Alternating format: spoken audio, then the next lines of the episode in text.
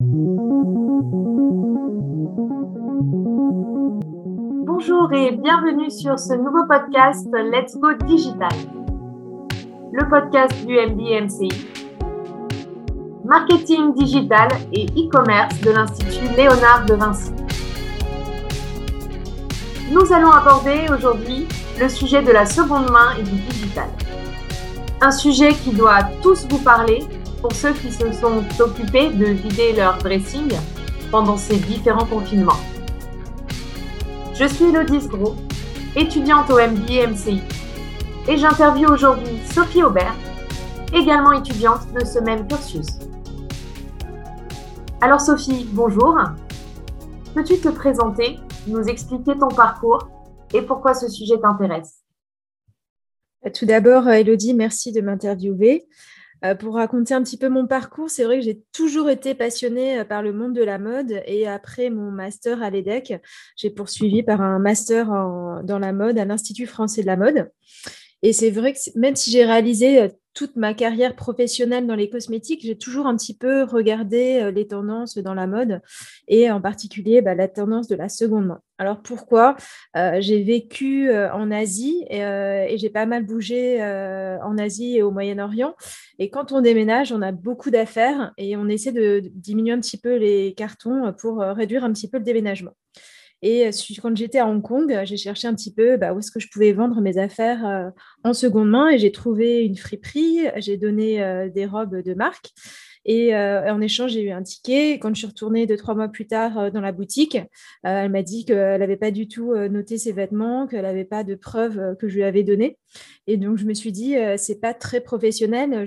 et je me suis demandé, est-ce qu'il existait quelque chose de plus professionnel et à ce moment-là, j'ai découvert qu'il y avait des plateformes euh, aux États-Unis euh, comme euh, The Real Real qui se développaient et aussi en Europe comme Vestiaire Collective.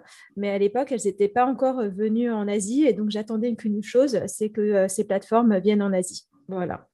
Alors, justement, où en est le marché de la seconde main dans la mode? Et à ton avis, pourquoi cet essor?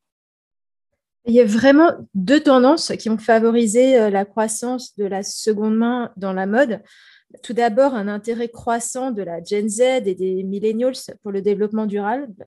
Il y a vraiment un peu un ras-le-bol pour euh, la consommation de la fast fashion on veut consommer mieux et euh, sur des articles qui ont vraiment une certaine durabilité en se disant qu'on pourra les revendre et euh, potentiellement aussi bah, refaire un petit peu d'argent sur les vêtements vendus. Et puis aussi, c'est vrai que la seconde main, c'est un moyen aussi pour acheter moins cher un sac Chanel euh, qui peut valoir 2000 euros ou 3000 euros. On peut l'avoir pour un peu moins cher. Donc, ça permet aussi d'accéder à de magnifiques pièces pour un peu moins cher.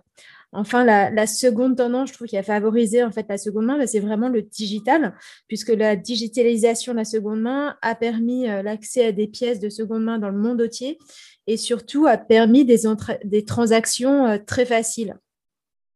Euh, je reviens sur un terme que tu as utilisé. tu parlais de fast fashion. C'est quoi pour toi la fast fashion? Un petit peu les, vêtements euh, euh, de mauvaise qualité euh, qui sont faits en grande quantité très rapidement, bah, souvent en Chine ou des, pays sous-développés, qu'on achète, qu'on porte une fois et qu'on jette parce que la qualité n'est pas très très bonne. Type par exemple H&M, Zara, ce genre de choses? Type H&M, Zara, mais c'est vrai que c'est plutôt des bons élèves de la fast fashion, parce qu'aujourd'hui, il y a toutes ces marques qui viennent de Chine, comme Shane, où la qualité est vraiment inférieure à, à des Zara et H&M. Et je pense que pour ces marques, c'est assez difficile de les revendre sur des sites de seconde main. Très bien. Alors, on a parlé des tendances, euh, justement, la Gen Z, les, les millennials, pardon. Les conséquences sur ce marché? Bah, Du coup, c'est vrai que ce, grâce à toutes ces tendances et un intérêt euh, grandissant de la, Gen Z et des millennials, c'est vraiment un marché aujourd'hui qui est en plein essor. Euh, il est évalué entre 30 et 40 milliards de dollars à l'heure actuelle. Et puis, il concerne aussi bien bah, les marques de masse que des marques de luxe. Et c'est un secteur euh, tellement porteur que, d'après une étude de BCG et de Vestiaire Collective, ce secteur devrait croître de 15 à 20% pour les cinq prochaines années au niveau mondial. Tu peux nous citer les principales plateformes du marché aujourd'hui? Oui, alors en fait, toutes ces premières plateformes, elles correspondent un peu à un modèle qu'on appelle le, modèle de la marketplace. Les premiers, c'était vraiment euh, eBay et Le Bon Coin. Euh, mais quand ils sont lancés, ils étaient assez euh, généralistes. Et au fur et à mesure, on a, vu apparaître dans les années dans les années 2000-2010, vraiment des marketplaces spécialisés dans la mode, comme par exemple Vestiaire Collective, The Real Real, Vinted, Depop ou ThreadUp.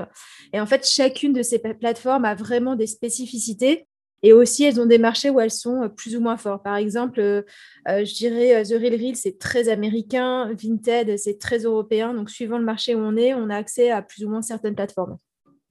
Est-ce que tu peux nous en dire un peu plus justement sur ces différentes plateformes, leurs spécificités, ce genre de choses?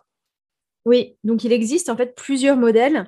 Euh, bah, le premier, c'est euh, celui de vestiaire collectif euh, qui repose sur un système d'authentification des produits de luxe et de moyenne gamme, c'est-à-dire on envoie son produit à vestiaire collectif, il certifie que c'est un vrai et le met en vente sur son site, moyennement en fait une commission de 15 à 20% Il faut savoir que vestiaire collectif commence aussi un petit peu à élargir son modèle en effet, car sur des, des achats de moins de 200 euros, en fait, on n'est pas obligé de passer par la certification.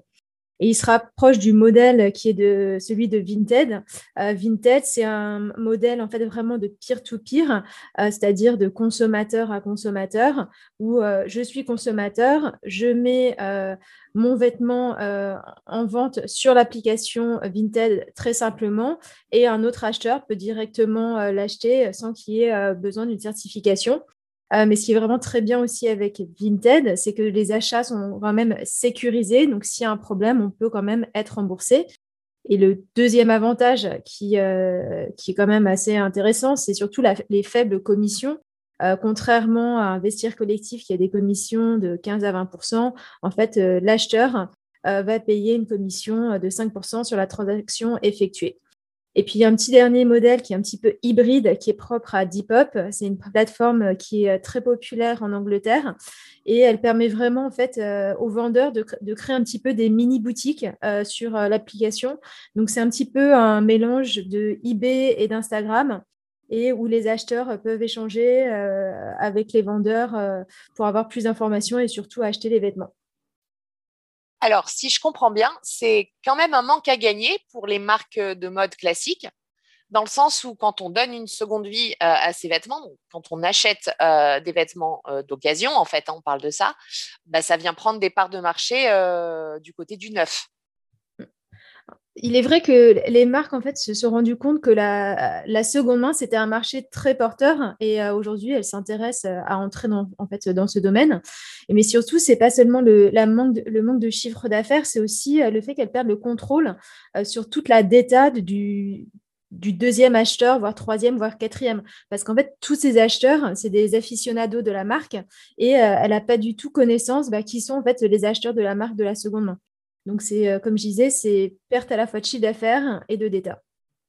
Et en effet, la data devenant de plus en plus précieuse pour les entreprises aujourd'hui, je suppose que les marques tentent des actions pour se réapproprier le business? Oui, tout à fait. Euh, les marques vraiment cherchent aujourd'hui à se réapproprier ce business qui est vraiment très lucratif. Donc, il y a plusieurs méthodes pour pouvoir euh, se réapproprier le business. Euh, elles peuvent monter un site de seconde main avec un système de vérification, un peu comme j'ai expliqué pour vestiaire collective. Et dans ce cas-là, en fait, les consommateurs vont envoyer les produits de la marque à la marque qui va les authentifier et les remettre en vente sur, sur leur plateforme qui peut être une plateforme vraiment dédiée seconde main. Donc, ça va être le cas de Second Hand pour Levis ou sinon Second Souffle pour Aigle. Certaines marques, elles, vont plus opter pour un peu un peer-to-peer euh, pour pas gérer tous les problèmes de logistique. Donc, elles vont être un peu plus proches d'un Vinted et elles vont demander à des startups un petit peu de les aider pour pouvoir gérer ça. Par exemple, Camailleux euh, a travaillé avec une startup qui s'appelle Place to Swap pour mettre un système peer-to-peer euh, entre vendeurs et acheteurs des produits de sa marque et euh, dans, cette euh, stratégie, les magasins physiques peuvent vraiment servir de dépôt et de retrait euh, des vêtements. Un autre moyen qui est plus utilisé par les marques, je dirais, euh, un peu haut de gamme, c'est de faire carrément un partenariat avec ces grosses plateformes comme Vestiaire Collectif ou euh, The Real Real aux États-Unis. Et par exemple, c'est le cas de Stella McCartney euh, qui a travaillé avec The Real Real.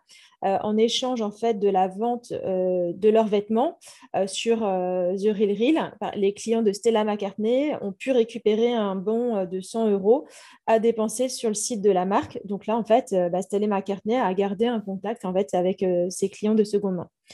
Il y a aussi maintenant le développement de la blockchain, euh, c'est-à-dire qu'à chaque produit en fait euh, acheté euh, sur par exemple le site de Bash, qui est une marque qui, est en train de travailler là-dessus, est associé en fait une blockchain et lorsque le client veut revendre son produit, il se met sur le site de Bash et grâce à un smart button, toutes les infos du produit apparaissent et le vêtement en fait est très facilement prêt à revendre pour un autre client sur le site de Bash. Et la marque, elle a ainsi accès à tous les acheteurs du premier degré, deuxième degré, suivant fait le nombre de reventes. On est vraiment sur un moyen de traçabilité du vêtement là pour le coup. Oui, exactement. Et est-ce que les marques essaient aussi un peu de se réinventer, c'est-à-dire euh, trouver d'autres systèmes que de se mettre concurrent à ce marché de la seconde main? Oui, alors en ce moment, on voit pas mal tendance de location.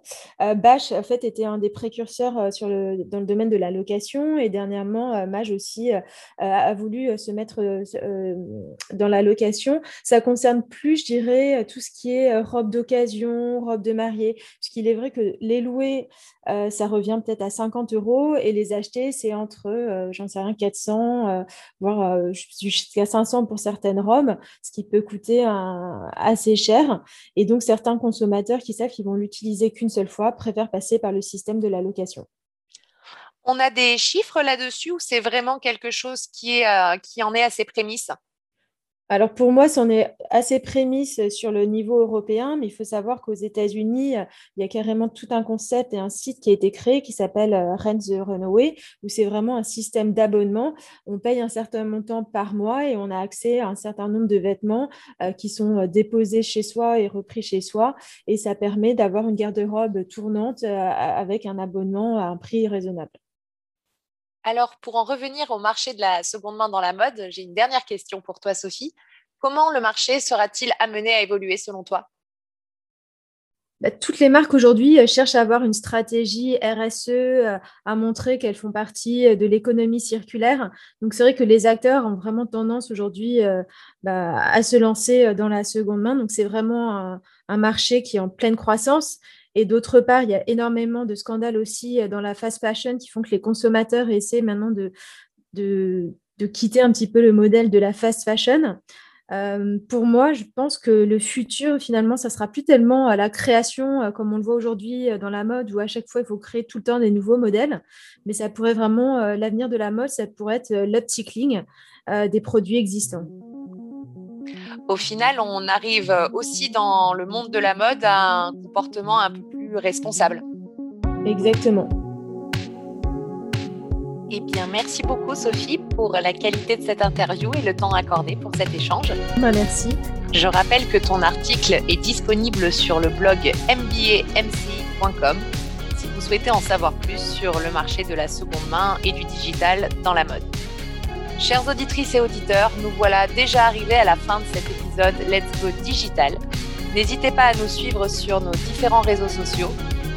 Vous pouvez retrouver l'ensemble des podcasts Let's Go Digital sur le site mbamci.lepodcast.fr et sur les principales plateformes de podcast.